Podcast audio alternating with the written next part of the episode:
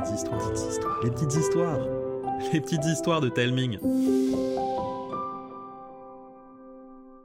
Coucou les enfants Aujourd'hui, Karine et Thomas vont vous raconter une bulle de tranquillité, une histoire écrite par Thomas.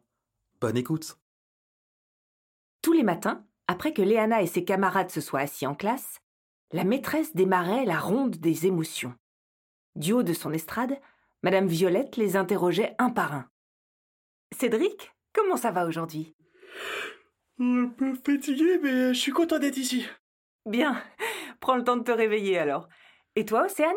Super Ce soir, j'ai à nouveau à mon cours de théâtre, oui, j'ai trop hâte Donc, on peut dire que tu es enthousiaste. Et toi, Léana, comment te sens-tu aujourd'hui? La fillette aux yeux verts se figea sur sa chaise. Cette question la terrorisait. Elle avait beau se concentrer, elle était incapable de savoir comment elle allait réellement. Cédric, lui, semblait toujours détaché. Océane, elle, paraissait en permanence enjouée. Mais chez Léana, les émotions changeaient à toute vitesse, à tel point qu'il lui était impossible de savoir ce qu'elle éprouvait. Et ça, ça lui faisait peur.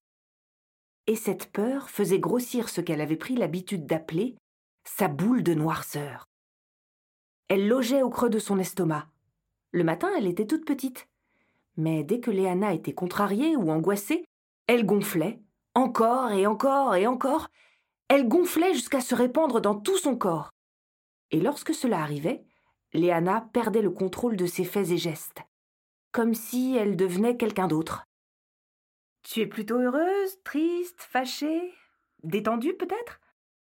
Euh. Contente Je suis contente La maîtresse n'eut pas l'air convaincue, mais ne dit rien. La ronde des émotions se poursuivit, puis Madame Violette débuta une leçon de mathématiques. Léana détestait cette matière. Cette infinité de nombres lui donnait le tournis et elle avait l'impression d'être la plus nulle de la classe.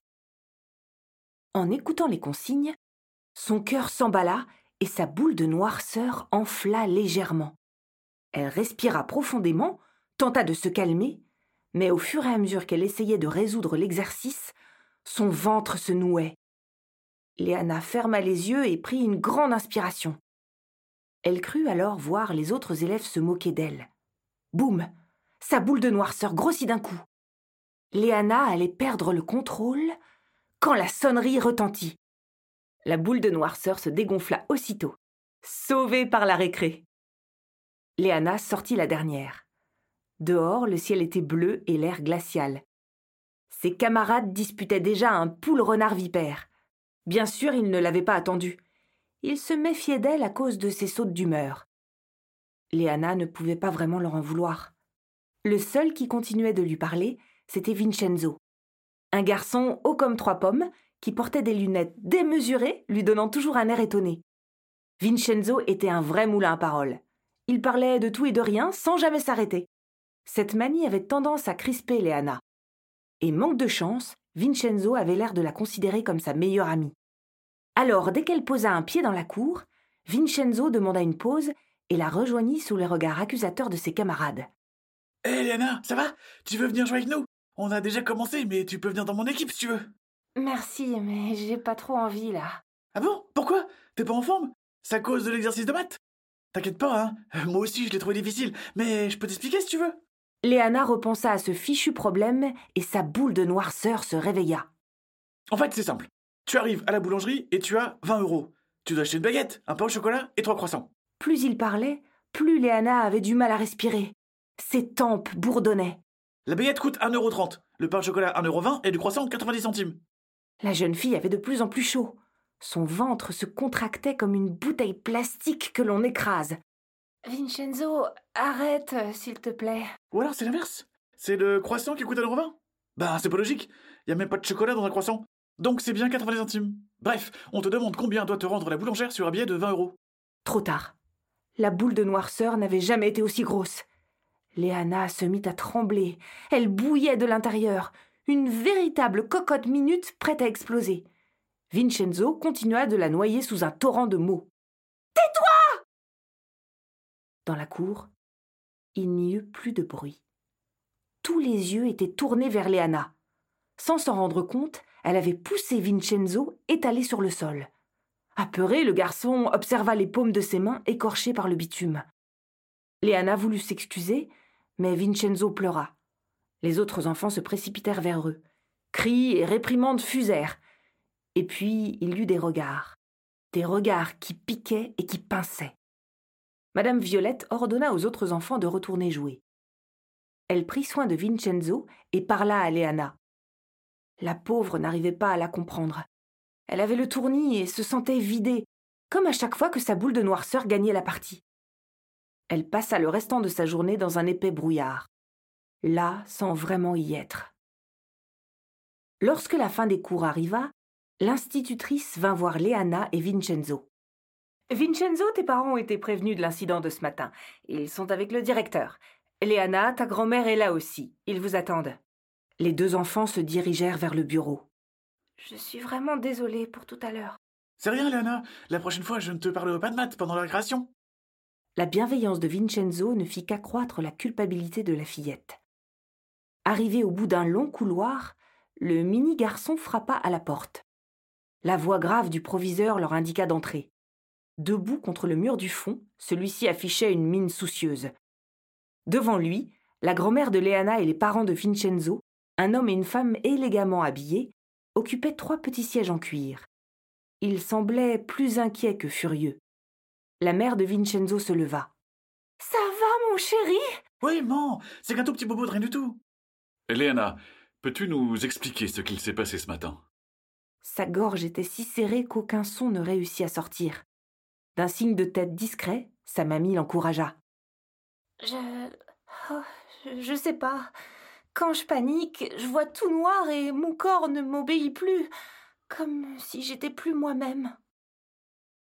Un long silence s'installa dans la pièce. Le père de Vincenzo y mit fin. Moi aussi, ça m'arrive. Parfois, j'ai les idées tellement embrouillées que je fais n'importe quoi. Pourtant, vous êtes un adulte. Oh, ça veut rien dire. Beaucoup d'adultes sont comme ça. Mais j'ai quelque chose qui pourrait aider, quelque chose que j'utilise pour me calmer. Je la ferai parvenir demain à Madame Violette si Monsieur le directeur est d'accord, évidemment. Sur le chemin du retour, Léana se demandait de quoi il pouvait bien s'agir. Une balle anti-stress? Ça avait jamais marché. Une méthode de méditation? C'est impossible de rester là sans rien faire. Une radio qui chantonne des berceuses? Bon, ça va, c'était pas un bébé non plus. Non, décidément, elle ne voyait pas.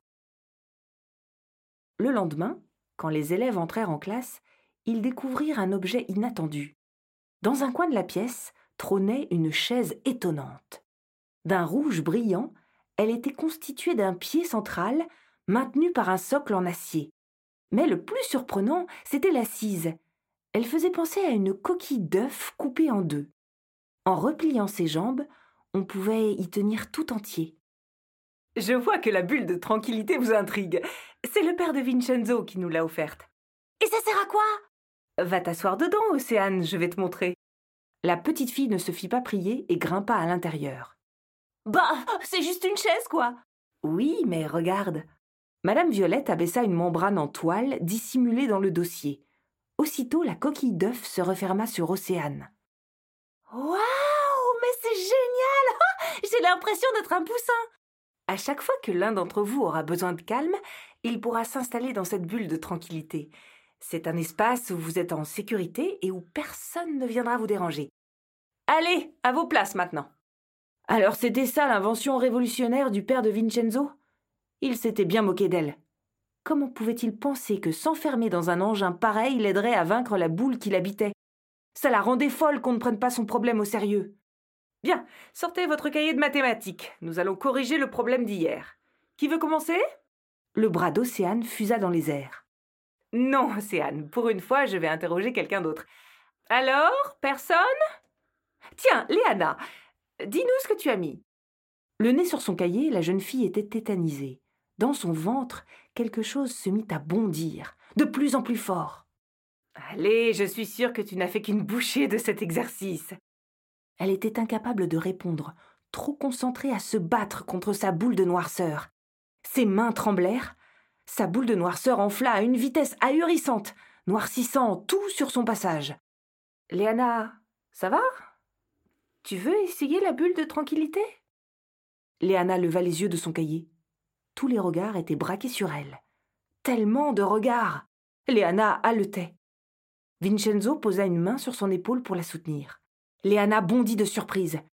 Des sourires moqueurs fleurirent. C'est tout ce qu'il savait faire, se moquer d'elle, dire du mal et avoir peur de ses réactions. Même la maîtresse. Alors aller dans la bulle de tranquillité pour qu'il bave dans son dos, hors de question. Sa boule de noirceur était aussi grosse qu'une montgolfière prête à exploser. Léana?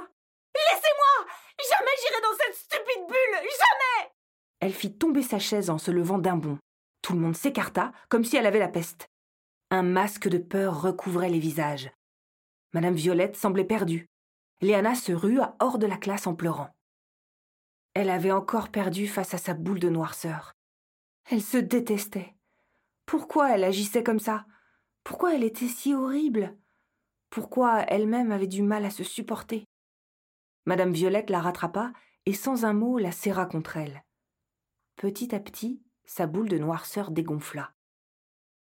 Lorsque Léana retourna en classe, le silence était aussi pesant qu'une tartiflette.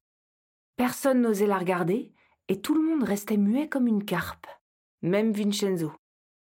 Madame Violette remonta sur son estrade et tenta de reprendre son cours comme si de rien n'était. À la récréation, Léana alla s'asseoir sur un banc à l'écart. Honteuse, elle fixait le bout de ses pieds. Léana La jeune fille leva les yeux.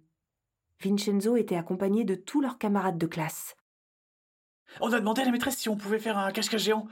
Elle est d'accord, mais il faut que tout le monde participe. Tu veux bien? Non, non, je risque de faire encore mal à quelqu'un. C'est un accident, Léana, ça arrive à tout le monde.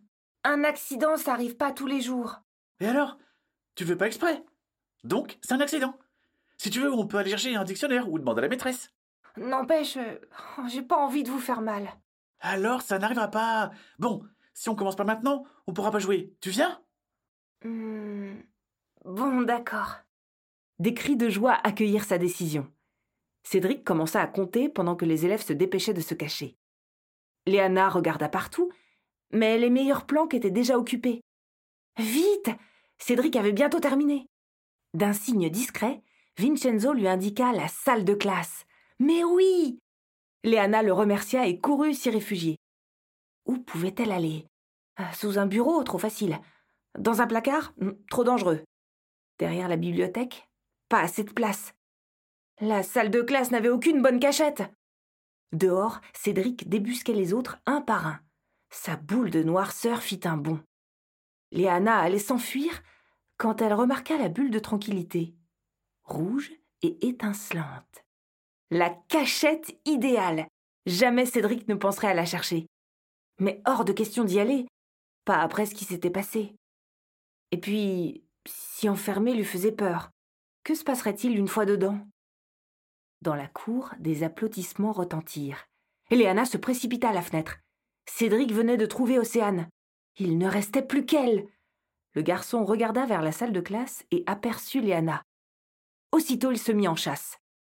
Léana s'en voulait, il allait la trouver sans souci. Elle n'avait plus le choix. Elle courut vers la bulle et tira la toile sur elle. Une seconde plus tard, Cédric entrait dans la classe. Filtrés par la bulle, les rayons du soleil créaient une ambiance chaleureuse. Le coussin de l'assise était si moelleux que Léana avait la sensation d'être dans son lit. Elle entendit Cédric farfouiller dans la pièce. Il se rapprochait, il était tout près, il allait la trouver. Et c'est à ce moment que Léana s'aperçut d'une chose incroyable. Sa boule de noirceur s'était volatilisée. C'était comme si elle avait laissé toutes ses peurs et ses angoisses à l'entrée de la bulle. Comme lorsqu'on retire ses chaussures en arrivant chez quelqu'un. Ça faisait un bien fou. Elle était dans son cocon de silence, heureuse et apaisée. Cédric quitta la pièce, mais Léana, elle, ne bougea pas, pelotonnée dans sa bulle tel un chat sur un coussin. Les minutes s'écoulèrent, et quand elle entendit ses camarades entrer dans la classe en l'appelant, elle émergea tout doucement, comme lorsqu'on se réveille d'un doux rêve. Alors, sous les yeux stupéfaits de sa classe, elle sortit de son havre de paix, un sourire jusqu'aux oreilles.